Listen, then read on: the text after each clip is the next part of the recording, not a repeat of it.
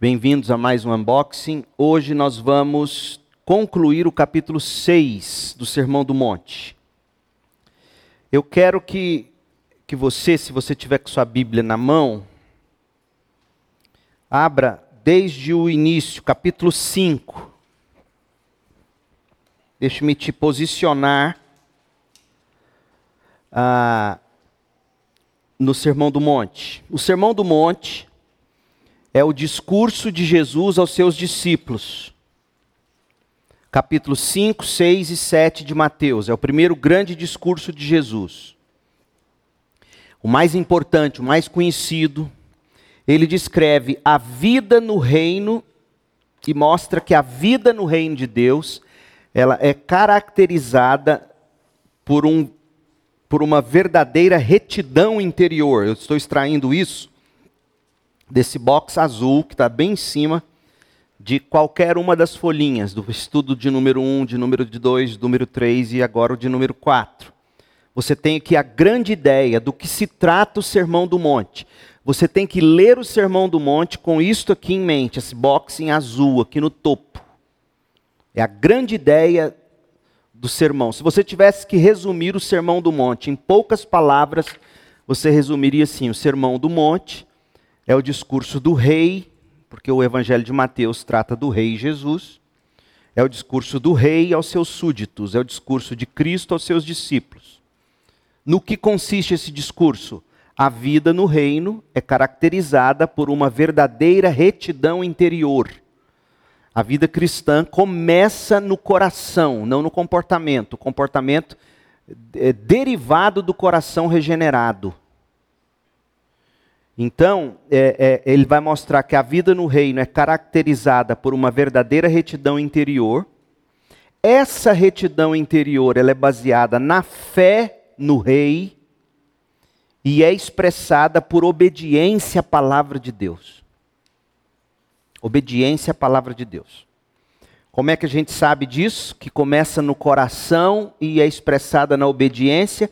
Se você pega o, o início do Sermão do Monte, você tem lá qual é o primeiro trecho famoso do Sermão do Monte? As bem-aventuranças. Capítulo 5, de 1 a 12. Do que trata as bem-aventuranças? Do coração do cristão. Ponto.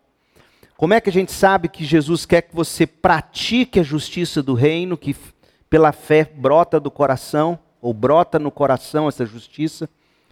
Como é que você sabe que Jesus quer que você pratique isso? Você lembra como é que o Sermão do Monte termina? Jesus vai dizer: Olha, quem não pratica minha palavra é, quem com, é como aquele que constrói a casa sobre a areia. Vem a tempestade, os ventos, a casa cai. Então Jesus, ele, nesse sermão, Jesus está dizendo: Vocês são meus discípulos? Se são meus discípulos, vocês precisam entender que vocês foram inseridos num reino. Há um rei sobre vocês. O reino de Deus. O que significa viver no reino? Ou em qualquer reino? O que significa viver como cidadão brasileiro? É se submeter à Constituição brasileira. Quem descumpre a Constituição brasileira está sujeito a penalidades, a depender da gravidade do delito ou da infração, não é assim? O que significa viver no reino, em qualquer reino, se submeter à coroa, se submeter ao rei, submeter a Jesus. Então, quando você se diz cristão, você não vive mais de acordo com as suas regras. Você vive de acordo com as regras do rei. Martim Lutero dizia assim: não importa, uh, você já, você você nunca é livre, você é como um jumento. Ou é a rédea de Deus que te conduz, ou é a rédea do diabo. E, e, e, é verdade, no mundo é assim: ou você segue a regra do rei, ou você segue o príncipe deste mundo, como Paulo vai dizer, você segue os impulsos do seu coração, você segue é, é, as artimanhas do diabo e assim por diante. Então, Viver como cristão, em primeiro lugar, é se enxergar num reino. Há um rei, há um senhor sobre mim, há uma lei sobre mim. Esse reino ele me chama a viver na prática aquilo que Deus mesmo opera e transforma no meu coração, baseado na minha fé. E eu pratico aquilo que eu aprendo. Então é isso que Jesus está ensinando em poucas palavras. Aí, capítulo 5, veja aí na Bíblia, por isso que eu pedi para você abrir. Do verso 1 ao 12, a gente aprende que Jesus descreve o coração dos discípulos. Esse coração, quando ele dá à luz comportamentos é, é, que vão estar em acordo com as bem-aventuranças, você se torna sal e luz do mundo. Quem é sal do mundo? Quem é o sal da terra? Quem é a luz do mundo? O sal da terra e a luz do mundo é o humilde de espírito. É o que chora, é o que é manso, é o que é o que tem fome e sede de justiça, é o misericordioso. Esse homem, essa mulher, velho ou novo, vivendo pela fé no Filho de Deus, pelo poder do Espírito, esse espírito condensado por Jesus nas bem-aventuranças, essa a prática desse coração é o que faz você e eu sermos sal da terra, luz do mundo. Então, você não pode jamais é, é, é, ler essa, essa analogia que Jesus faz, desacoplando essa analogia das bem-aventuranças. Se alguém te explica, perguntar o que é ser sal da terra, corra com ele para as bem-aventuranças e descreva. Quando eu consigo encarnar esse coração que está aqui nas bem-aventuranças, eu sou sal da terra, eu sou a luz do mundo. Aí Jesus vai dizer que esse sal da terra, esse luz do mundo, esse coração expressado nas bem-aventuranças, já que ele é o coração de um súdito do rei Jesus, ele vive no reino, ele se submete à lei de Deus. Aí por isso que Jesus vai tratar da primeira disciplina espiritual, que é a palavra de Deus, a lei. Ele estava sendo acusado de não cumprir a lei. Ele vai dizer: "Não, eu cumpri a lei". Eu não vim revogar uma vírgula da lei. E aí ele pega e não apenas diz que cumpriu a lei, mas ele mostra que quem de fato descumpria a lei eram os judeus fariseus que o estavam acusando. Aí ele pega seis exemplos, ele vai falar, olha, do homicídio, ele vai falar do adultério, ele vai falar dos juramentos, ele vai falar da vingança. O restante do capítulo 5 é ele pegando ensinos da lei dizendo: olha como é que vocês interpretaram mal a lei. Vocês só estão olhando o comportamento. O sujeito, às vezes, realmente, ele nunca matou ninguém. Mas no coração dele, ele nutre ódio. Ele é assassino, segundo a lei. Jesus sempre chama para o coração. Ele nunca se deitou com uma mulher que não é a dele, ou ela nunca se deitou com um homem que não é dele, mas nutre paixões sexuais por outras pessoas. É adúltero, é adúltera. Então Jesus está dizendo, é assim que se usa a lei. A lei, em primeiro lugar, ela, ela tem que examinar o nosso coração. A lei primeiro tem que nos ferir apontando o nosso pecado, para depois a gente recorrer a Deus pedindo perdão e graça para viver o que a lei diz que, tem que, que eu tenho que viver. Por quê? Porque a lei é boa, a lei é o reflexo do caráter de Deus.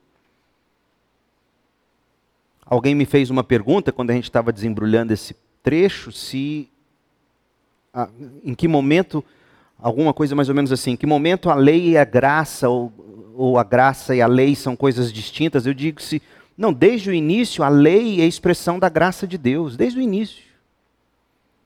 A lei revela o caráter de Deus, a lei forma o homem e a mulher de Deus.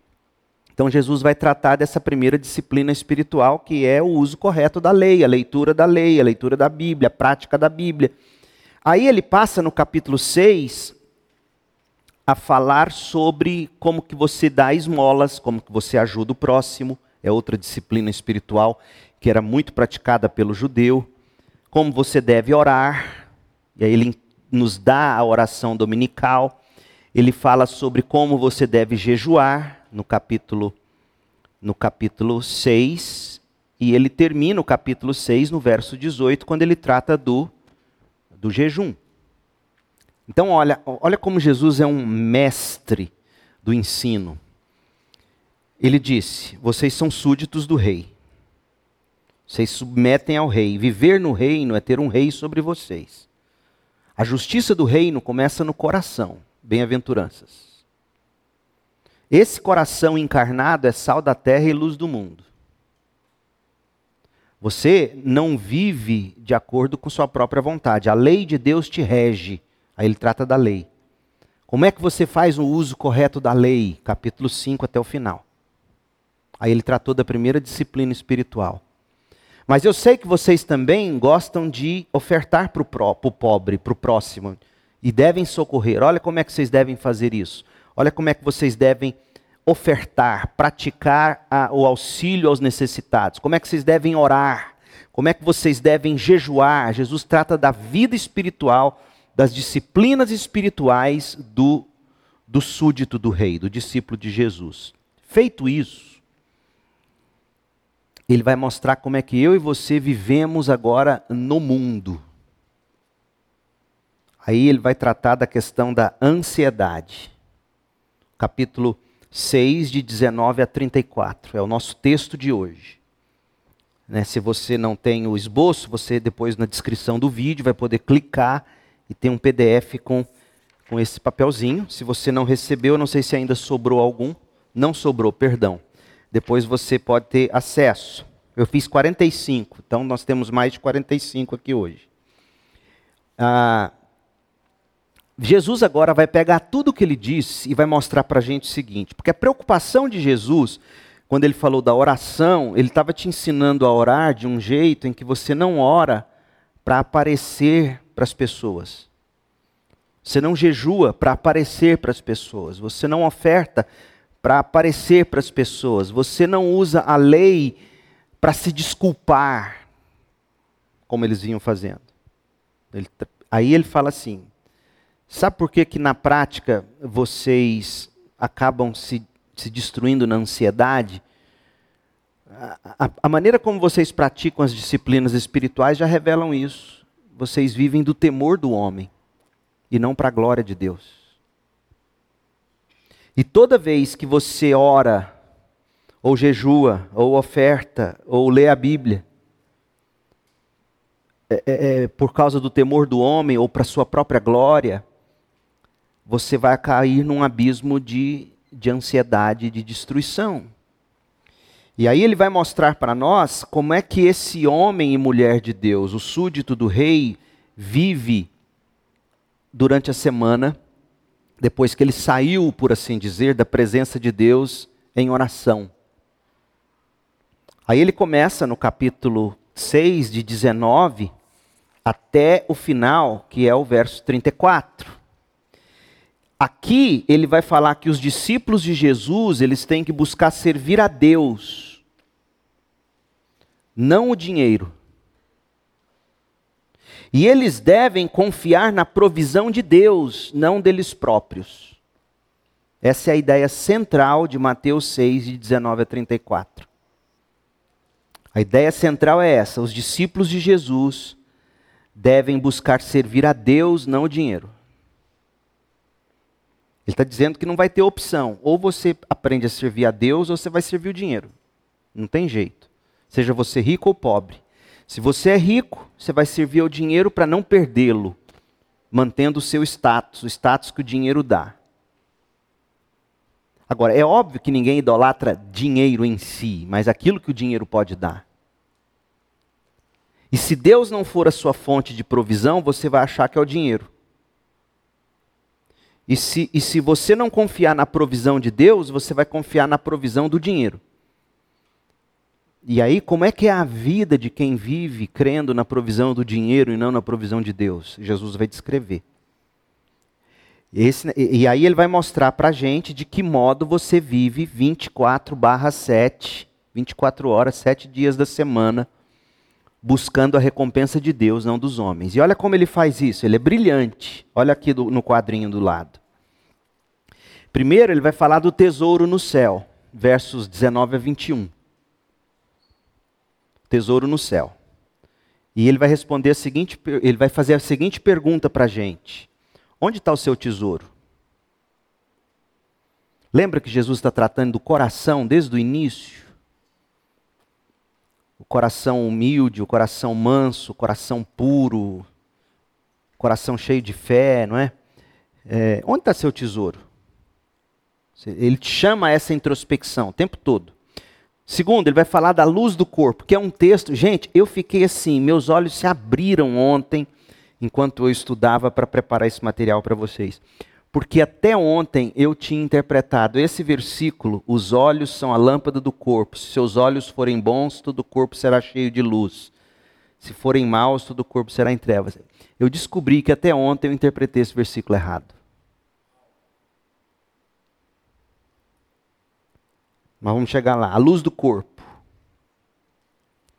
E, e sabe o que Jesus de fato está tratando em Mateus 6, de 22 a 23? não é de pureza sexual. Eu aposto que você pensou nisso até ontem, como eu pensei. Por que, que eu sei que Jesus não está tratando de pureza sexual aqui? Porque, olha o verso 20, 19 a 21. Ele tratou de tesouro no céu. Onde está seu tesouro?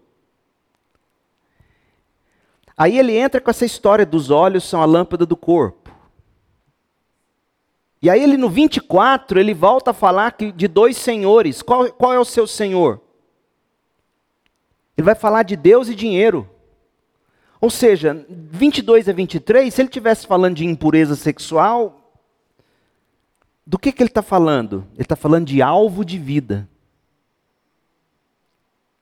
Então a pergunta, a luz do corpo, é, ele, ele, nós vamos chegar lá, nós vamos desembrulhar isso.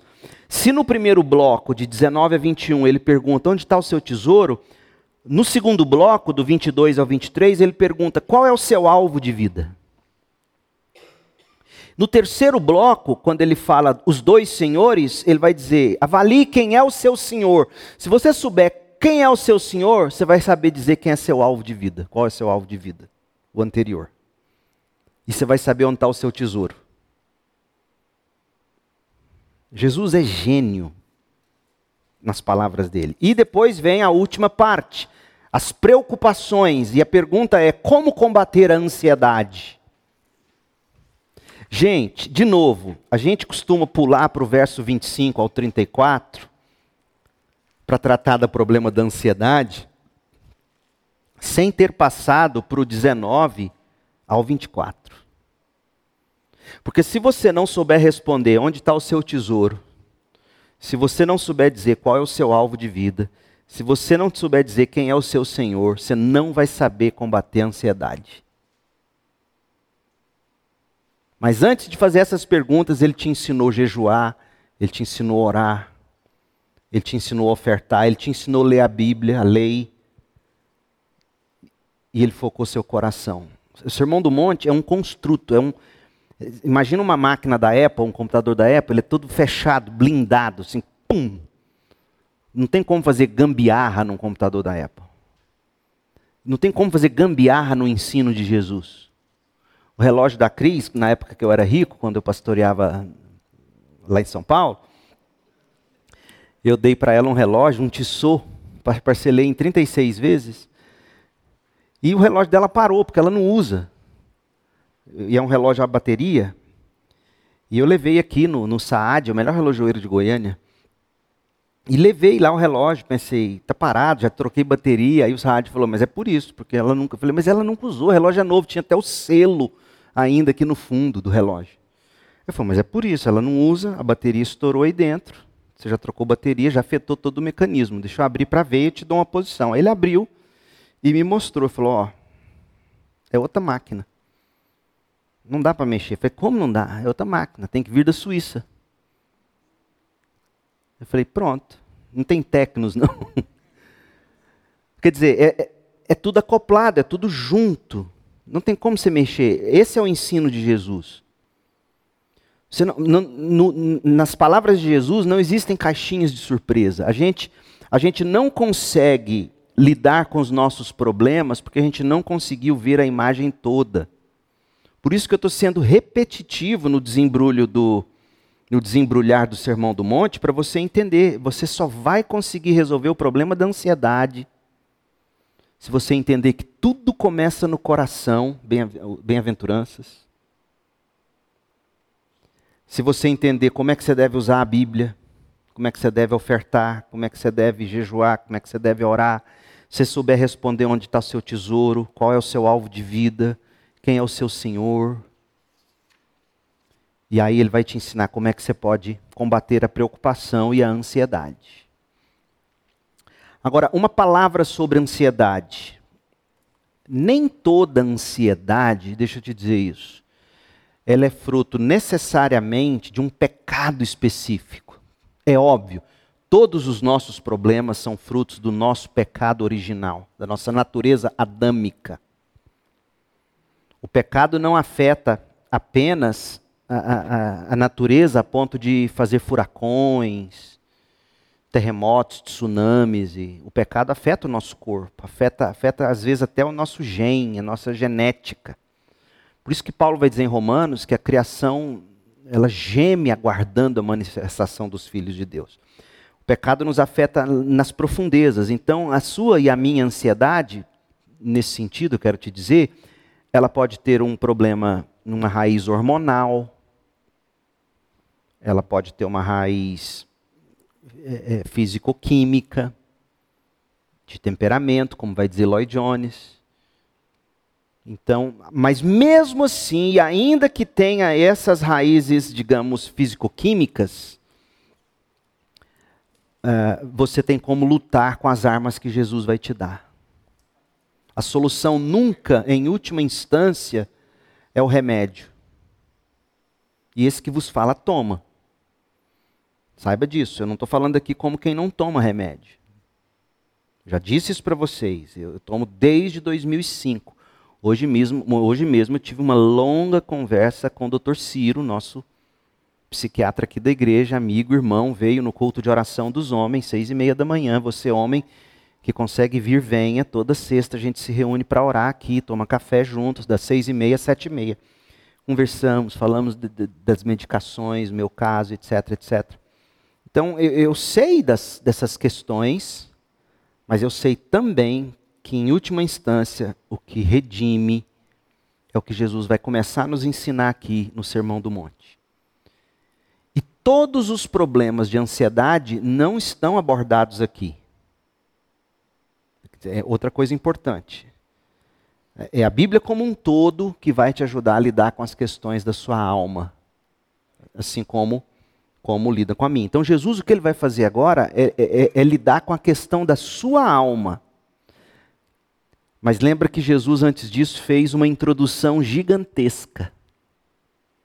Jesus não chegou, e eu te digo isso até para dar sustentação para o tipo de sermão que eu prego. Nossa, o pastor Leandro às vezes é longo, prolixo, e por que, que ele não vai direto ao ponto? Porque nem Jesus fez assim. Jesus não chegou, olha, vou arrumar o problema da ansiedade de vocês. Olha os pássaros do céu. Isso seria Lair Ribeiro, não seria Jesus.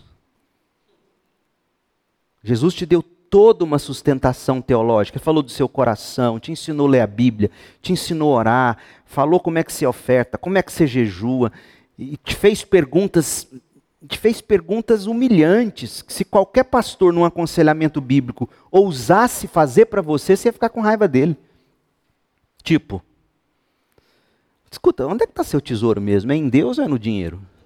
Você imagina falando isso no aconselhamento? Meu pastor é insensível. Pastor é duro. Gente, como eu já ouvi isso de ovelha ao longo dos meus 25 anos. Pastor é duro comigo.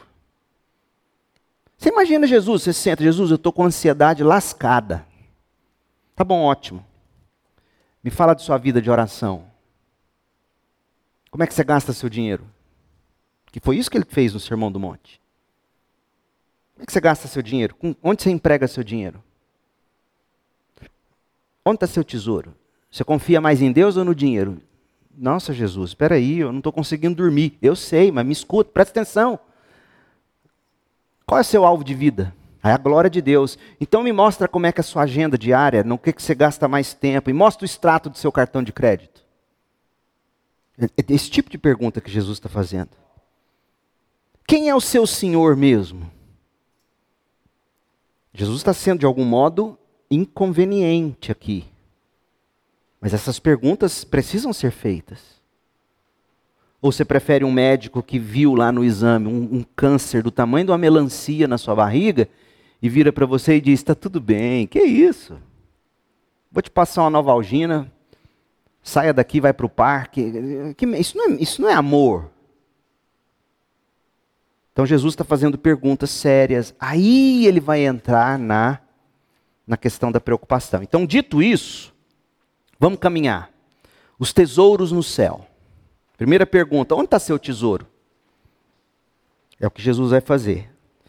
Veja, você já aprendeu a ler a Bíblia com Jesus, você já aprendeu a orar, você já aprendeu a jejuar, você saiu do quarto secreto.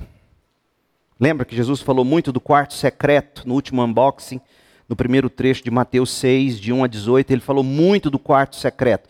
Você saiu das suas devoções particulares, você está na faculdade, você está na escola, você está no trabalho, você está na igreja, você está relacionando. Aí ele começa.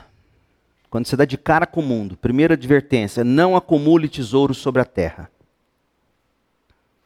Ele sabe que o meu coração e o seu é capaz de pegar as coisas mais belas e boas que ele mesmo nos deu, e ele sabe que a gente é capaz de tornar isso em ídolo. John Piper, ele costuma dizer que ele morre de medo das coisas boas que Deus deu para ele. Ele fala: como é fácil eu idolatrar a natureza, a criação. Um dia de primavera, depois de um longo inverno escuro lá em Minnesota, onde ele mora, a gente não tem esse privilégio de ter aqui ou está quente ou está menos quente. Né? O nosso inverno é esse. O inverno em Goiânia, você põe um chapéu, acabou o frio. Calça uma botina, põe um chapéu, acabou o frio de Goiânia. Então, não acumulem tesouros sobre a terra. Se Jesus fosse vivo, ele diria: não coloca seu coração no Bitcoin. Não coloca seu coração no, no day trade. Não coloca seu coração nas suas aplicações. Como é que eu sei que ele está falando isso? Que ele falaria isso? porque ele vai falar de tesouros onde as traças e a ferrugem corroem. Naquele tempo não tinha Bitcoin, não tinha bancos. Como é que o sujeito guardava o dinheiro dele? Enterrando. Produtos, ouro, peças preciosas. E você não podia guardar em qualquer gaveta. O ladrão sabia que você teria coisa na sua casa. O que você costumava fazer? Você enterrava nos quintais ali escondido. Por isso que até hoje, determinadas regiões do Oriente, você escava, descobre civilizações que moraram ali, você vai descobrir tesouros enterrados. Eles guardavam, eles é, era, era o sistema de aplicação de dinheiro. Era a bolsa de valores deles, era o Bitcoin deles, era, era o day trade deles.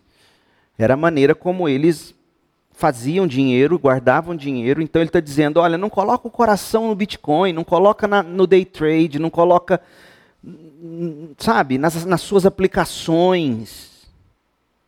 Por quê? Porque isso é passageiro. Aí alguém pode dizer: não, tem uma coisa que a traça não come: o diamante.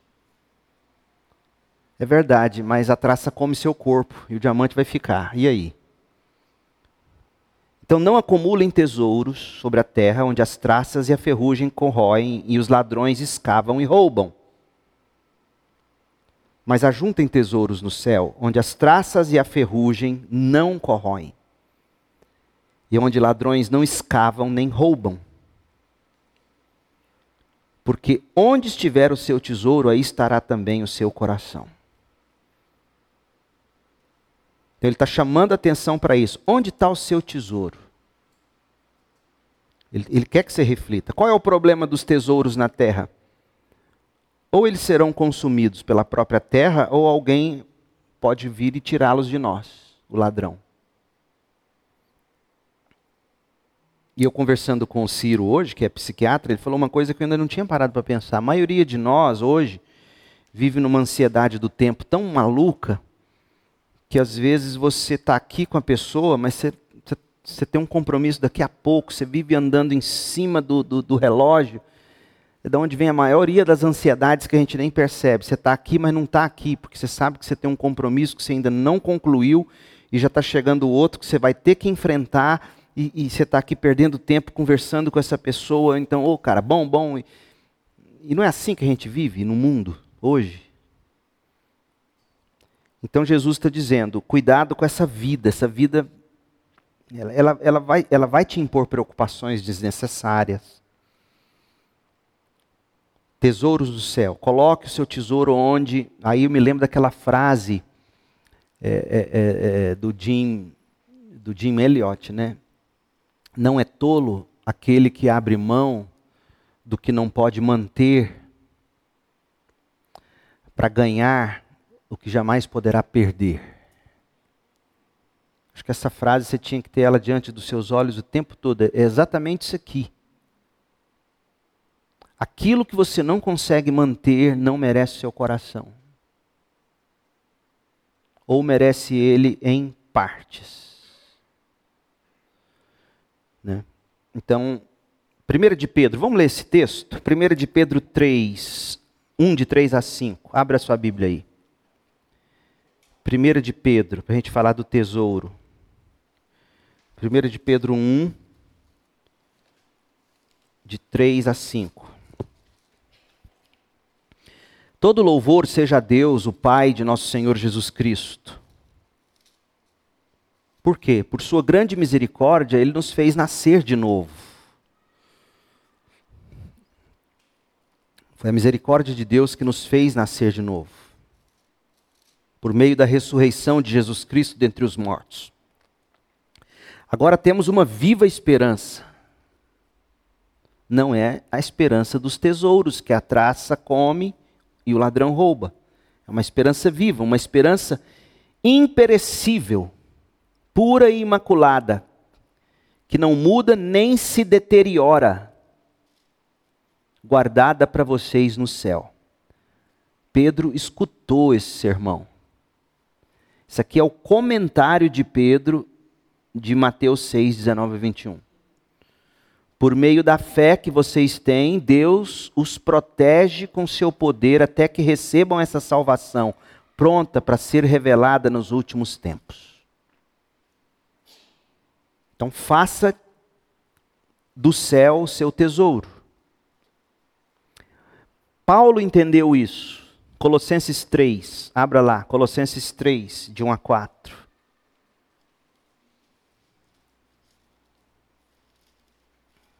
Paulo diz: Uma vez que vocês ressuscitaram para uma nova vida com Cristo, Não mantenham os olhos de vocês nos tesouros desta terra, que a traça come, o ladrão rouba. Mantenham os olhos fixos nas realidades do alto, onde Cristo está sentado no lugar de honra à direita de Deus. Pensem nas coisas do alto e não nas coisas da terra. Olha o comentário de Paulo de Mateus 6, 19 a 21 pois vocês morreram para esta vida e agora a sua verdadeira vida está escondida com Cristo em Deus. E quando Cristo, que é a sua vida, for revelado ao mundo inteiro, vocês participarão da sua glória. Então, busque meditar e entender quem você é em Cristo, nas coisas que estão escondidas em Cristo, na glória. Onde está o seu tesouro? Em Cristo ou neste mundo? É a pergunta que Jesus começa a te fazer. E você tem que ser sincero. Você tem que ser sincero. Segundo, Jesus vai falar do, do alvo de vida. Ele vai tentar te ajudar a responder onde está o seu tesouro. E aí, uma figura de linguagem para se falar de um alvo só, o reino e a justiça de Deus. Então, os olhos, substitua olhos, como eu fiz aí no quadrinho, a laranja, Mateus 6, de, de 22 a 23, substitua olhos por alvos e corpo por vida. E é interessante que uma das melhores traduções em inglês hoje da Bíblia é a ESV, English Standard Version. Na nota de rodapé, para se seus olhos forem bons, sabe o que a ESV coloca? Essa palavra que está aí, ó, que eu botei. Se seus olhos forem generosos.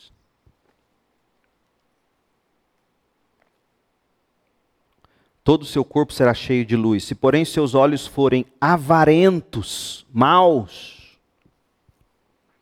todo o seu corpo estará em trevas. Então, vamos ver Jesus falando de alvo de vida. Os, os olhos são a lâmpada do corpo, ou seja, os seus alvos são a lâmpada do, da sua vida. São seus alvos que iluminam de fato a sua vida, ou escurecem ela, ou tampam a luz. Se os seus olhos forem bons, se os seus alvos forem generosos, a melhor tradução para bons aqui seria de um desejo só, todo o seu corpo será cheio de luz, toda a sua vida será, cheia de luz. Se, porém, os seus alvos ou seus olhos forem maus, avarentos, todo o seu corpo estará em trevas. Portanto, se a luz que existe em você são trevas, ou seja, se seus alvos são tortos, tenebrosos, gananciosos, se os seus alvos são desta terra, que grandes trevas serão sua vida. E aí ele volta a falar no verso 24: ninguém pode servir dois senhores. Então não tem como, gente. Exegeticamente, hermeneuticamente, capítulo 6, de 22 a 33, está falando de algo relacionado a alvo de vida coração não dividido entre Cristo e dinheiro, mundo e céu, ganância e altruísmo. É, é disso que Jesus está tratando aqui. Porque ele diz: os alvos que você tem para a sua vida é o que ilumina a sua vida. Você vive à luz dos seus alvos, ou não é assim, gente? Ou sem eles. O que é uma vida de desespero e de depressão senão alguém que perdeu toda a esperança. O que é alguém sem esperança? Alguém sem alvo, alguém sem luz. E como é que você ajuda alguém que perde a esperança? Você coloca de novo luz na vida dela. E o que é a luz? São os alvos de Deus. São os planos de Deus. É a história da redenção diante dos olhos de quem está mal, de quem está arrebentado, desiludido com os prazeres desta vida.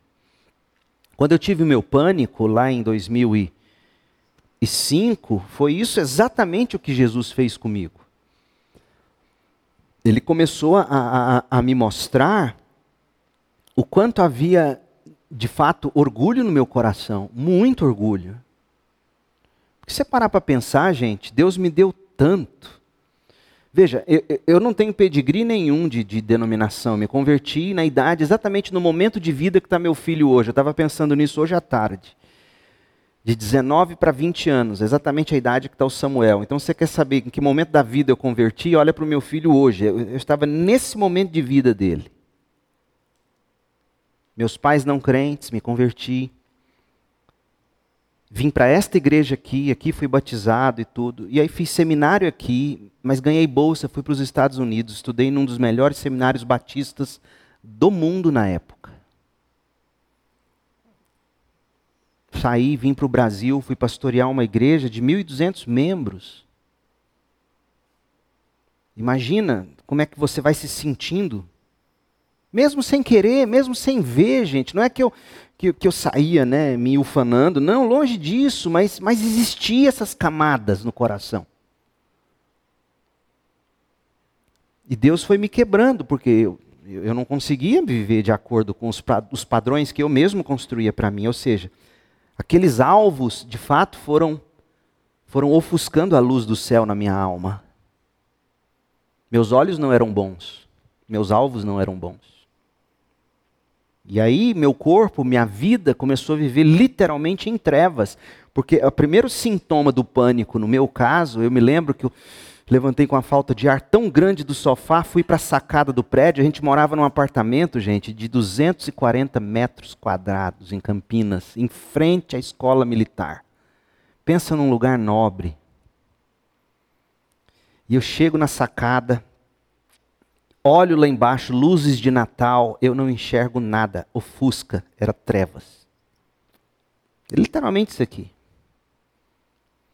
E naquele instante eu tive a noção de que eu preciso rever meus olhos, eu preciso rever meus alvos. E aí, por incrível que pareça, eu comecei a dar valor em coisas pequenas. Por exemplo, eu achava que minha vida era um desperdício de tempo. Eu gastar tempo com Samuel, eu, isso foi em 2005. Samuel nasceu em 2003, Samuel tinha dois anos. Eu achava que era perder tempo ficar brincando com ele. Eu tinha que estudar, preparar meus sermões. Eu, eu estava no doutorado nos Estados Unidos, sabia disso? Eu tinha concluído todos os módulos do doutorado nos Estados Unidos. Uma bolsa onde o presidente do seminário me deu todas as passagens de avião para eu ficar indo e vindo e pagou todos os meus livros do doutorado. Todos. Terminei todos os créditos. Fui lá nas cinco vezes, fiz os cinco créditos, terminei todos. Deus me deu pânico. Sabe o que é você ter que abrir mão de um doutorado? Com todo o meu histórico de vida, isso foi em 2005, 2006, eu estava com 33 anos. Você falar, não vou fazer o doutorado, não consigo escrever essa tese. Meus alvos, meus olhos, Aí eu comecei a entender. Um dia o Samuel, ele entrava no, às vezes no gabinete, eu, lá da minha sala, da minha casa, eu estudando. Eu falava: Papai está estudando, agora não pode. Um dia ele entrou com a Bíblia ilustrada, nunca esqueci. Sentou no chão falou: Lê a Bíblia para mim, já que eu dizia para ele que estava lendo a Bíblia e trabalhando o tempo todo. Então ele encontrou uma maneira. Então vamos ler junto. Você nem lembra, né? Você fez isso. E aí eu comecei a descobrir. Aí meus maiores prazeres era deitar na grama ao lado do prédio com ele, com a Isabela, levantar os dois, eu deitado na grama, do outro lado da rua, escola de cadetes. Foi um privilégio morar onde eu morei. E eu cantar o hino Céu Lindo Céu com eles. Ali eu comecei a respirar. Até hoje eu lembro disso, eu me emociono. Eu comecei a olhar o céu, coisa que eu não fiz. Com, aos 33 anos de vida eu não tinha visto o céu ainda. Tem noção? Tinha estudado no Southeastern. A Cristiane vai lembrar disso. Um dia, neve. Neve, aquela neve era a aula inaugural. Quem pregaria na aula inaugural? Albert Moeller. Vocês sabem quem é o Albert Moeller no meio batista? Presidente do Southern, Seminário do Sul. A neve foi tão violenta que bloqueou, a gente não tinha como sair do prédio. Ele estava hospedado no mesmo andar do prédio que eu morava. Você tem noção do que é você estar tá sentado no chão, no carpete dessa cor? Sentado no chão com os amigos dos apartamentos do mesmo corredor. E de repente, quem sobe, porque ele subia, descia, arrumando caminhada, ele é todo elétrico, Albert Moeller, fazendo exercício, caminhando dentro do prédio. Subia numa escada, descia, subia. Ele terminou suado, sentou no chão com a gente. Deus me deu isso. E ele foi me contar sobre a tese de doutorado dele em Calbart. Eu tive isso, tive essas chances. Quem no Brasil teve isso? Hoje todo mundo falando em aconselhamento bíblico, John Piper, nove marcas. Eu via eles lá, eles pregavam, John Piper pregando um texto em Romanos com a Bíblia dele em grego, no grego, literalmente assim, eu sentado aqui, ó, o cuspe do John Piper caía no meu óculos. E eu falei, benze Deus. Você imagina, eu tive tudo isso. Assumo a igreja. E me achando. E Deus fala, Leandro, seus olhos não são bons. Por isso essas trevas. Eu, eu, eu não sei se é o seu caso, se você está num estado assim de depressão e ansiedade, pânico, como eu tive. não estou querendo dizer que todos são assim. Por favor, não é isso. Estou dizendo a minha história. Mas uma coisa que foi decisiva para mim no meu pânico, na minha ansiedade, foi entender que era Deus corrigindo meus olhos. Ou eu entendia isso, ou eu caía no desespero. Porque minha mãe um, tinha um histórico de remédios e medicações de devastador. Minha mãe morreu dopada com remédio em 2013. E eu pensei, eu vou ficar igual ela, vou ficar igual ela. Isso lá em 2005. Ela estava no auge das crises dela, vou ficar igual ela. Aí eu falei, não. Sabe qual foi o versículo que Deus me deu no, no dia seguinte? Porque eu não dormi na primeira noite do pânico. Na, do nada eu caminhando ali em volta da escola de cadetes. me veio aquele versículo: é melhor você perder um olho e uma mão e entrar no reino dos céus. Eu entendi, Deus está arrancando o que tem que ser arrancado. Aí comecei a ler a história do Spurgeon, a depressão de Spurgeon, comecei a ler as histórias e eu me lembro que o pulo do gato, assim, eu comecei a sair daquele vale de trevas um dia lendo um livro do J.I. Packer, do Packer sobre Neemias, a história de Neemias, do livro, um livro, não sei se tem esse livro em português, se tiver, leia. É um comentário do Packer sobre o livro de Neemias, absolutamente fenomenal. E eu comecei a ler aquilo e, e aquilo foi como foi como luz assim na minha vida, me, me trazendo de volta. Então, se os seus olhos são a lâmpada do seu corpo, se eles não forem bons, seus alvos, se não forem o reino de Deus e a justiça de Deus, não vai ter luz na sua vida. Você não vai chegar longe. E se chegar, é porque Deus te deu corda para a sua destruição. Lembre-se disso. Então, o tesouro no céu, onde está seu tesouro? A luz do corpo, qual é o seu alvo de vida? Os dois senhores. Quem é o seu senhor? Verso 24: Ninguém pode servir a dois senhores. Porque ou irá odiar um e amar o outro, ou irá se dedicar a um e desprezar o outro. Vocês não podem servir a Deus e a mamão. Então, nesse ponto é quando Jesus quer que você pare e pense: quem são meus senhores na vida? Você precisa fazer essa pergunta.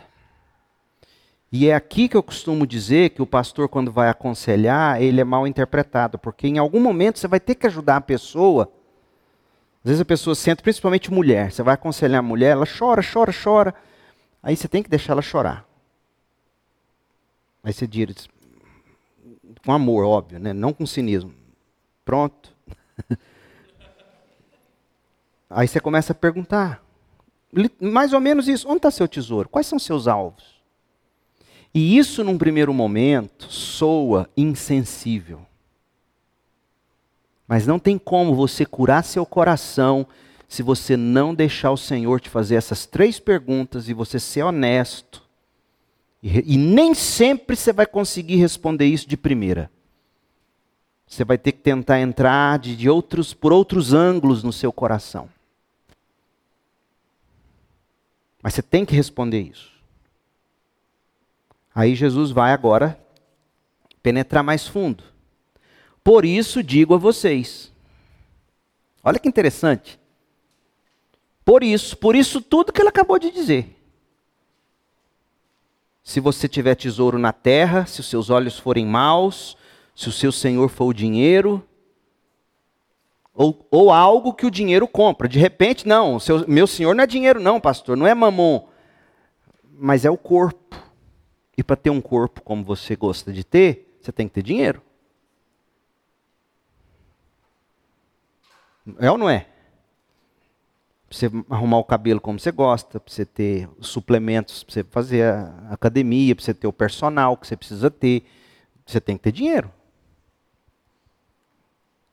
Então, num primeiro momento, você pode até dizer: não, o dinheiro para mim não é nada. Sim, mas as coisas que você quer dependem do dinheiro. Me diga algo que não depende de dinheiro, que é o que são as paixões contemporâneas no mundo. Não existe, ou existe? Até para você ser influencer, estava vendo hoje no, no, Twitter, meu, meu Twitter não passa de 300 pessoas. Aí eu vi lá o Twitter Blue, falei, vou assinar esse troço. Aí eu vi lá, eu não, 60 conto por mês, para que, que eu quero, né? Aí fiquei vendo. Até, até para você ser visto no Twitter, você tem hoje que pagar. Você tem que monetizar Instagram. E assim vai, quer dizer, nada hoje você consegue construir sem mamon. Honestamente.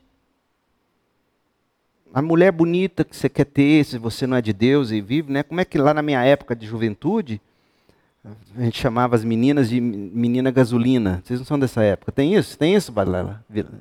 Tem não, na Larissa, graças a Deus, né? Mas, mas tinha as mulheres gasolina, que, que tinha uma menina bonita na escola, o apelido dela era Cinquentinha. Até para os meninos ter as meninas bonitas, e vice-versa, né? Porque tem menino safado também. Não é só menina, pelo amor de Deus, não, não vem me, me acusar de misógino. Mas você tem que tratar disso. E Jesus vai dizer: se você não tratar isso, não tem como eu, eu te, te ensinar coisas práticas, como ele vai fazer agora. Por isso digo a vocês: não se preocupem com a sua vida. Agora, não tem como você não preocupar com a vida se o seu senhor for mamon, se o seu tesouro estiver na terra, se os seus alvos ou seus olhos forem maus, não tem como. Então é, chover, é, é, é, é falar para essa parede, falar assim, fica branca, fica amarela. Não adianta, né? é falar para uma pedra. Então, você vai continuar preocupando se você não transformar na sua vida, fizer de seu, de seu Senhor o Deus e Pai de nosso Senhor Jesus Cristo se você não aprender a colocar seus tesouros no céu, se você não, não aprender a cultivar alvos bons. E alvos bons, gente, não são necessariamente.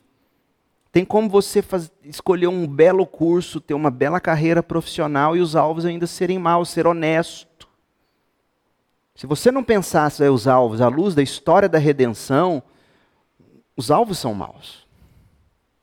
Então, eu te, eu te indico dois grandes livros que você precisa ler sobre profissão. Por favor, leiam esse livro, jovem e adolescente. Você precisa ler. O primeiro deles é o do Timothy Keller, sobre fé e trabalho, a capa vermelha da Vida Nova. Você precisa ler esse livro, Fé e Trabalho. E o outro livro é um da capa azul da editora Fiel, O Evangelho no Trabalho. Você precisa ler esses dois livros, um nessas férias e o outro nas férias seguintes. Qualquer ramo que você tiver, de diarista a médico, você tem que ler esses dois livros. Você entender como é que eu vou ter alvos bons com a minha profissão, com o meu curso.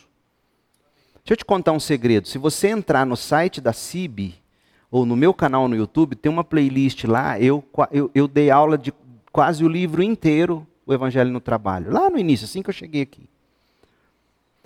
Mas, mas nada substitui você de pegar esses dois livros, Fé e Trabalho, do Keller, da Vida Nova, e o Evangelho no Trabalho, e você ler esses dois livros. Leia um, nas próximas férias leia o outro.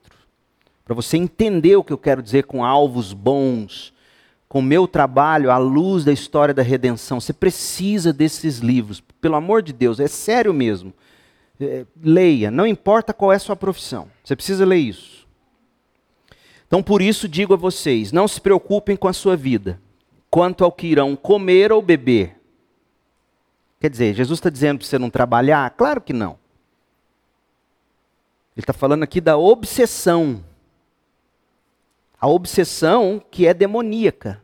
Deixa eu te dizer uma coisa, tenho refletido muito sobre isso recentemente. Eu não acredito em possessão demoníacas em crentes. Não acredito. Onde habita o espírito, não habita o diabo. Mas eu acredito não apenas em opressão demoníaca. Existe a opressão demoníaca. Eu acredito em obsessão demoníaca também. Sabe aquela obsessão do pecado, de que, que você nem se sente mal? Isso é, isso é do diabo, gente. Você deseja, você deseja, você quer, e você, aquilo é mal, mas você nem sente mal. Isso é uma obsessão demoníaca. O que comer, o que vestir, jovem, é terrível, gente, juventude hoje. Desde o meu tempo, mas hoje é mais, porque hoje vocês, a gente consegue dinheiro muito mais fácil do que na minha época. Eu vivi numa época em que minha mãe comprava uma caixinha de bis por mês. Hoje, a gente, todos refugiados, a gente chega com uma caixa de chocolate aqui, se você atravessar a rua na Americanas, você se entope. Era uma Você tem noção? Uma caixa de chocolate bis por mês. Eu tenho 50 anos, eu não sou tão velho assim. Foi esses dias. Outra coisa, Bauru, misto quente, era um pacote de pão por mês, com presunto e queijo. Você tem noção? Leite condensado que eu bebia no bico era uma lata por mês. Hoje, você se endivida, você, você parcela no cartão roupa, comida cara. O jovem reclama, sinceramente, estou falando com muito amor, reclama da cantina. Nossa, comida cara aqui, mas, mas você vai no Burger King. Deixa eu te contar uma coisa, a gente, nossa intenção quando a gente faz cantina aqui não é competir com o Burger King, pelo amor de Deus, nosso ramo não é esse. Tem consciência disso. Sabe por que a gente faz cantina? Para a gente ficar aqui, resenhando. É isso. Ah, mas vamos melhorar o cardápio? Vamos. Então paga com gosto. Tem que ter dinheiro, é simples. Quem é do ramo sabe. Como é que a gente vai comprar? Hoje vai ter pizza. Mas tem custo. A gente até parou de pedir. Lembra que eu pedia, dar oferta? Vocês são tão pão duro, tão pão duro, que eu falei, eu estou passando vergonha pedindo as ofertas. Não é bronca, não, gente. Pelo amor de Deus, se eu não gostasse de vocês, eu não estava aqui. Estou é, falando a verdade e amor. O jovem é tão pão duro, tão pão duro, que não, cinco real, meu Deus do céu, para comer uma pizza. Você não tem? Eu vou te dar cinco real, dez real. Não é assim? Então, Jesus está dizendo para você a questão da roupa, da, da, do, do que comer, do que vestir, do, dos endividamentos. Jesus está dizendo: vocês não podem fazer isso. Aí ele faz a gente ponderar sobre três realidades. Primeiro, ele coloca a percepção correta da vida, verso 25. O real valor da vida, verso 26. E no verso 27 e 28, ele fala da irracionalidade da ansiedade.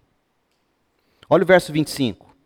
A percepção correta da vida. Por isso digo a vocês: não se preocupem com a sua vida, quanto ao que irão comer ou beber, nem com o corpo quanto ao que irão vestir. Não é a vida mais do que o, o alimento e não é o corpo mais do que as roupas? Ou seja, a vida que você está cultivando com Deus, perceba a vida corretamente, jovem. Jesus está dizendo: a vida que você está cultivando com Deus vale mais do que essa calça diesel. Você não tem noção disso, não? Porque esse tênis Nike. É isso que ele está dizendo. Não é a vida mais do que o alimento? Não é o corpo mais do que as roupas? Você está dando valor ao que você veste, ao que você come, de um modo que está comprometendo sua vida, sua qualidade de vida com Deus. A percepção correta da vida. Verso 26, o real valor de todas as coisas. Observem as aves do céu, que não semeiam, não colhem, nem ajuntam em celeiros. Poxa, no entanto, o Pai de vocês que está no céu a sustenta. Em outras palavras, se ele sustenta passarinho, ele não vai sustentar vocês, vocês valem muito mais do que aves. O real valor das coisas. Agora, o problema é que a gente não acredita naquilo que ele ensinou a gente a orar. Como é que ele ensinou a gente a orar? Aqui mesmo, nesse capítulo. Senhor, meus tênis Nike desse ano me dá hoje. Senhor, não é isso não. Como é que ele faz? Pão de cada dia, tendo que comer, tendo que vestir, Paulo vai dizer, né? Dê graças a Deus por isso. Mas a gente não acredita nisso. Jovem, a gente não acredita nisso. A gente mede as pessoas forma, pela forma como elas vestem. Eu conheço vocês, eu fui um de vocês. A gente olha para o cara e fala, ih, tiozão, o jeito que ele veste, tiozão. Não é assim? Jesus está dizendo, quem faz isso é pagão, não é crente. A vida vale mais que essa roupa. O pai de vocês que está no céu sustenta passarinho. Vocês valem mais do que passarinho. Ele não vai cuidar de vocês. O real valor de todas as coisas. E aí ele vai dizer, e no fim das contas é irracional, porque a ansiedade, verso 27. Quem de vocês, por mais que se preocupe, pode acrescentar um palmo, um côvado ao curso da vida? E por que se preocupam com o que vão vestir? Observem como crescem o lírio do campo, eles não trabalham nem fiam. É irracional, você não vai, não, não vai acrescentar um palmo na sua vida essa preocupação toda. Então ele, ele quer que você pondere. Agora, essas ponderações, gente, elas têm que ser feitas à luz do Espírito de Deus. Você tem que falar, Deus, me, me dê a percepção correta da vida, a vida vale mais, minha vida com, em Cristo e a do meu irmão em Cristo vale mais do que o como, do que a gente come, do que a gente veste. Me dê essa perspectiva correta. Gente, é, vamos falar a verdade, é lamentável a gente fazer campanha de missões, ter que ficar vendendo feijoada, porque a gente não oferta como a gente tinha que ofertar, a gente não dizima. Muitos de vocês, na nossa, eu não confiro, eu não sei quem dá, quem não dá, quanto dá, e eu brigo porque eu não quero saber. Mas muitos vivem de só dão quando são pressionados, e não é nosso estilo. Não é nosso estilo pressionar você. Mas é meu e seu dever dizimarmos como nos convém e ofertarmos como nos convém. Sabe por quê? Para a glória de Deus e porque é em fazendo isso que a gente não se torna escravo de mamon.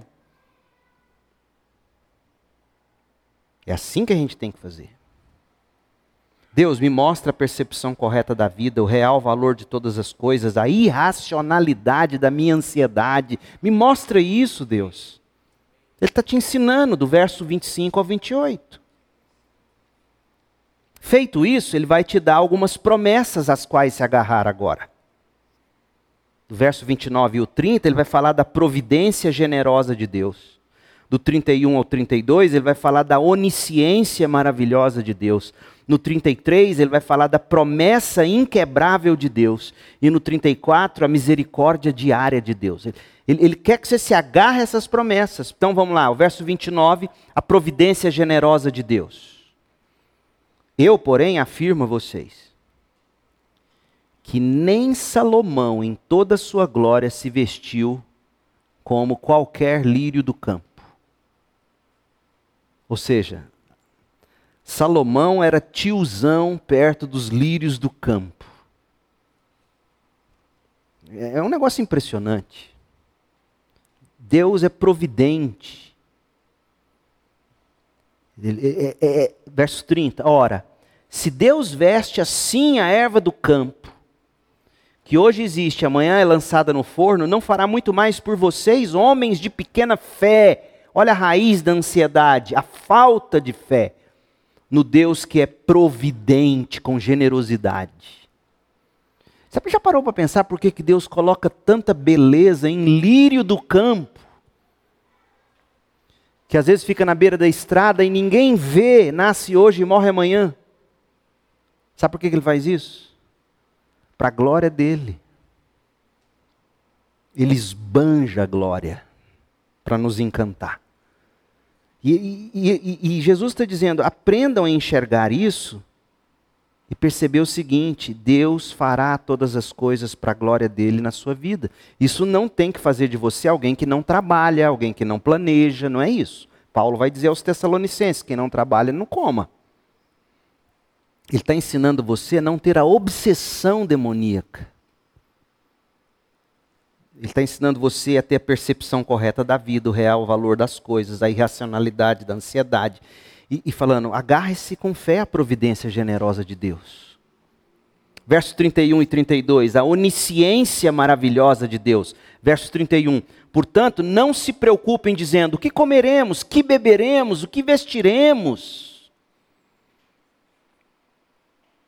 Porque os gentios, os pagãos, os bárbaros, é que preocupam com essas coisas.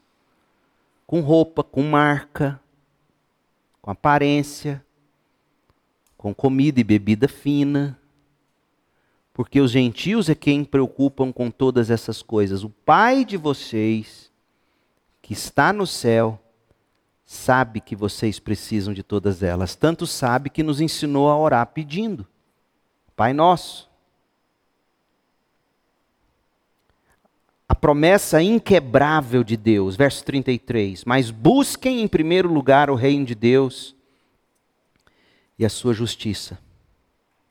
E todas estas coisas lhe serão acrescentadas. Estas coisas quais, gente? O que comer, o que beber, o que vestir. E ele nos diz em que medida ele vai nos dar. Em que medida ele vai nos dar o que comer, o que beber, o que vestir. Em que medida ele vai nos dar? Ele ensinou a gente a orar pedindo. Qual é a medida? O de hoje. Pão nosso de cada dia, a meia nossa de hoje, a cueca nossa de hoje, a camisa nossa de hoje, a bebida nossa de hoje. Ele prometeu nos dar. Aí o nego vem e fala, ah, Deus prometeu nos dar todas essas coisas. Comi... É, mas ele, ele, ele disse a medida lá quando ele ensinou a orar. Ele não está prometendo aqui abundância. Agora veja, gente, o problema não é o dinheiro em si, tá? Não é, não é pecado ser rico. O pecado não é o dinheiro, o pecado é o amor ao dinheiro. E há uma dificuldade. Enquanto mais se tem, mais mas se retém. Não é o Gollum, meu precioso. Não é assim? Então, a promessa inquebrável de Deus: se você buscar meu reino e a sua justiça, eu vou te dar o que comer, eu vou te dar o que beber, eu vou te dar o que vestir. E por fim, a misericórdia diária de Deus. Portanto, não se preocupe com o dia de amanhã pois o amanhã trará os seus cuidados. Basta ao dia o seu próprio mal. Ou seja, Jesus está o que, que Jesus está prometendo aqui? Duas coisas. Olha aí, o que, que ele está prometendo? Duas coisas para amanhã. A primeira, a última palavra. O que, que ele prometeu que vai ter amanhã? Última palavra, leia. Mal. Basta o dia o seu próprio mal, quer dizer, pode ser um dia mal amanhã. Mas além disso, ele prometeu cuidados para amanhã. As misericórdias do Senhor se renovam a cada manhã. Para o mal de amanhã, você terá a misericórdia de amanhã. É isso que ele está dizendo. Para a doença de amanhã, ele está prometendo amanhã a maneira de enfrentá-la. Não hoje. Hoje você deita e dorme. Basta o mal de hoje. Certo? Por que, que a ansiedade é pecado? Primeiro, porque ela reflete falta de confiança em Deus. Gente de pequena fé, ele diz isso aqui no verso 30. E segundo, ela reflete a falta de aceitação da providência de Deus. Ela é incredulidade, o problema da ansiedade é a incredulidade e a insubmissão eu não acredito que Deus vai fazer e eu não concordo com o que Ele está fazendo. Não gosto de como Ele está fazendo. Então a raiz é isso. A ansiedade é sintoma de quem vive para o objeto errado, o objetivo errado, vive com foco errado, vive sem ter uma confiança centrada em Deus, mas no dinheiro. A ansiedade é um sintoma da mentalidade terrena e para combatê-la, Jesus faz ponderar corretamente sobre as realidades da vida e apresenta promessas redentoras para os seus discípulos. Perguntas, observações, dúvidas? Amanda?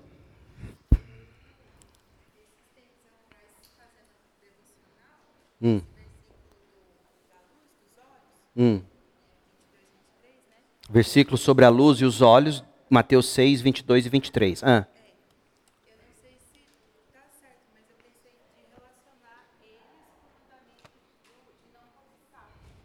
Mas, é.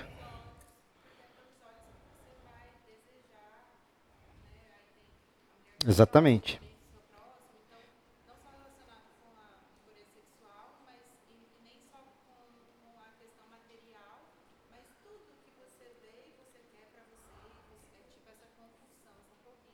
Exatamente.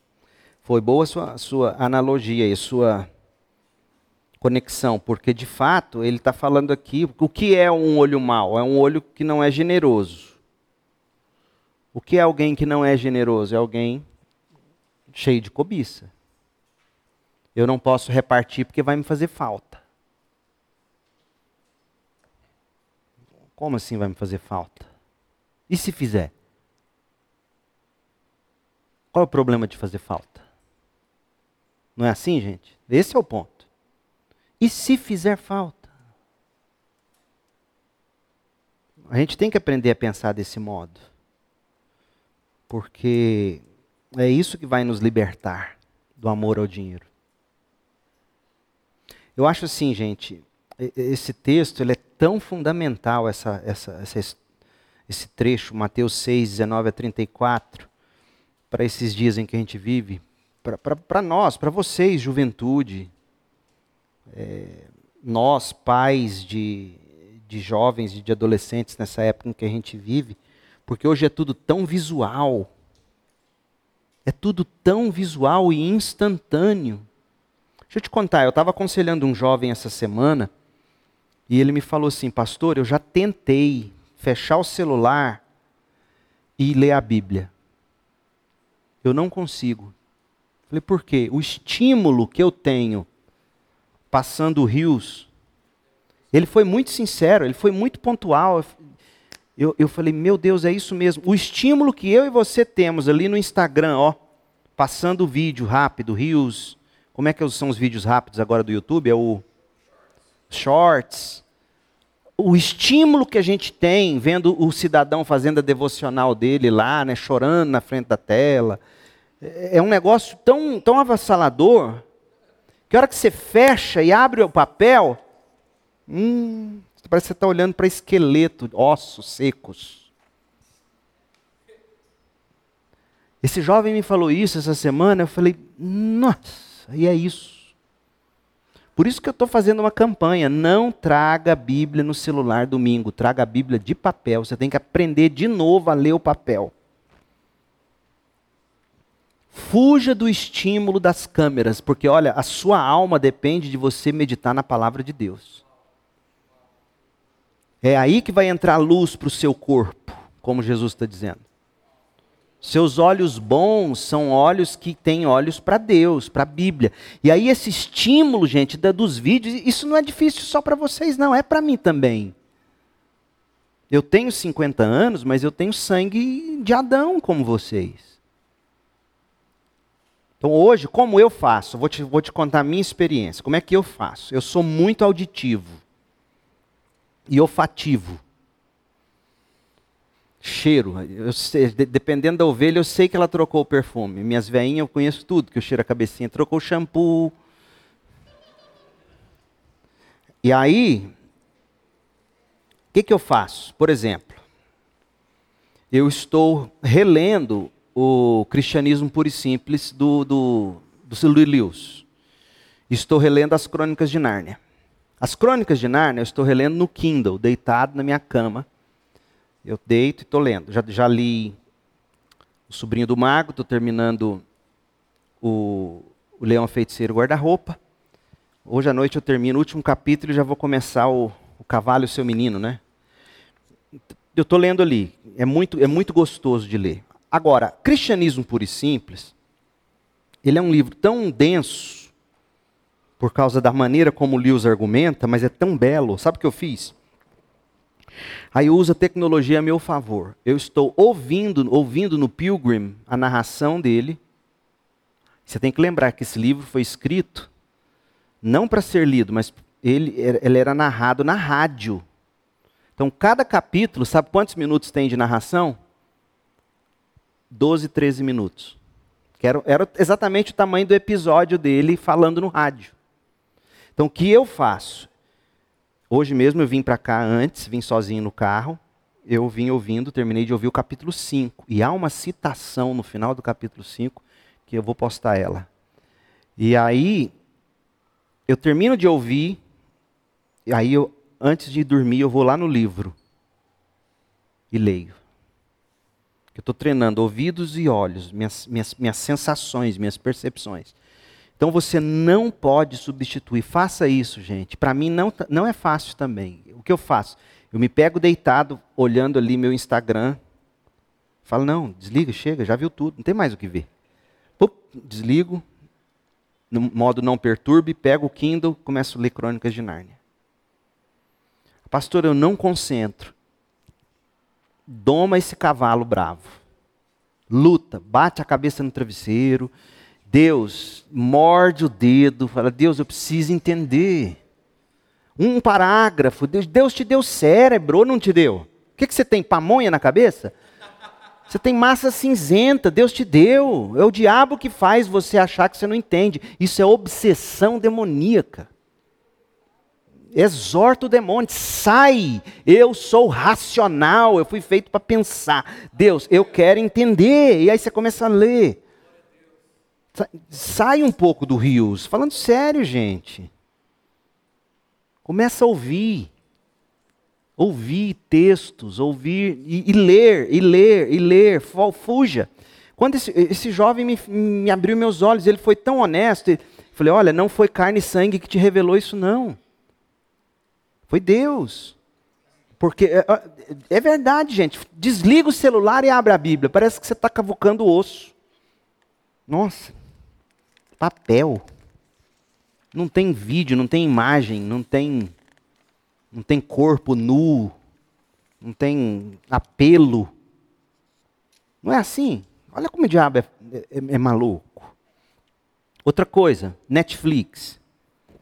Cara, você tem que saber dosar. Eu geralmente assisto uma série no ano.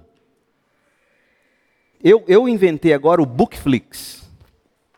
Aí fui na internet, eu ia criar um quadro, mas já está cheio de Bookflix. O que, que eu fiz? Sabe o que eu fiz? Vou te dar uma dica. É o melhor autor de, de, de crônicas históricas da atualidade. Dizem que esse cara é o melhor que já escreveu batalhas. O nome dele é Bernard Cornwell. É o que escreveu The Last Kingdom, que são as crônicas saxônicas. Eu chegou para mim no correio ontem. Eu encomendei a, a busca do Graal. São quatro volumes. Eu quero, eu quero ler essas histórias. Se você pega lá o Last Kingdom, é baseado nos livros dele, as crônicas saxônicas. Se não me engano, são 13 volumes. Comece a ler isso. Comece a ler.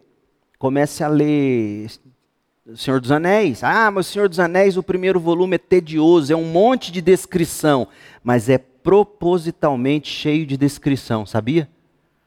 Porque Tolkien quer que você enxergue o mundo, a criação natural de Deus. Ele quer que você ensine, ele está te ensinando no que ele está escrevendo a, a, ver uma grama. Como é que é a grama? O que, que eu tenho que ver quando eu olho para uma grama? Não é cocô de gato. Você tem que ver grama. Como é que eu olho para uma árvore? Os tons de verde. Por exemplo, eu estava em Belém do Pará, os verdes das mangueiras das ruas de Belém do Pará é um tom que eu nunca vi. Um verde musgo, totalmente diferente das mangueiras daqui. Pé de manga. Então, é, o Tolkien, quando vai contando um, um volume inteiro, praticamente narrando cenários paradisíacos, ele está te ensinando a olhar para a natureza e ver a glória de Deus revelada na natureza. É isso que ele está te ensinando a fazer. Então você tem que. Isso revela o, o quanto a gente quer logo ir no pronto e a gente perde o prazer. É uma geração, de, vocês se escandalizam comigo, mas me perdoa, tem, é uma geração de ejaculação precoce. Não consegue ver as belezas e se encantar com elas. Que dia que você vai conseguir sentar com a sua esposa e gastar tempo conversando, olhando no olho dela? Nunca. E aí não dura dois, três meses, um ano, está com problema no casamento. Mas porque você não, não sabe, você não, não observa, não, não, não encontra prazer nessas coisas da vida. E é isso que a leitura vai te ajudar a fazer, enxergar mundos. Passar, por exemplo, construir um posto novo ali vindo para cá, descendo a Castelo Branco, de lá para cá, do lado direito, antes da Praça Walter Santos um, um, diferente. Eu vi o jeito, a parede de vidro, aí lá dentro, da ideia de que você entra num ambiente cercado de vidro e lá dentro tem outro ambiente. Falei, gente, olha, Você não enxerga isso. Você tem. Aí você, você vai percebendo a arquitetura te mostrando um mundo dentro de outro mundo. Você é convidado para dentro do, do mundo da bebida. Eu sei que tem que é mal que está lá dentro, mas você enxergar isso, a sedução do mal também. Falar, opa, não, eu não posso cair nessa. Porque é uma, é, uma, é uma loja de conveniência no posto bonita, chamativa. É um mundo te chamando para dentro de outro mundo. Observa, é isso que você tem que aprender a enxergar na vida, nas coisas. E é a leitura que vai te ajudar. Então, de coração, gente, me perdoem sendo tão direto em alguns pontos, mas eu quero muito que você. Jesus está nos ensinando a olhar para a natureza, olhar para os lírios. Olha. Você tem que aprender a ler, você tem que aprender a ouvir as descrições, fazer as imaginações na sua cabeça. Né? Perguntas?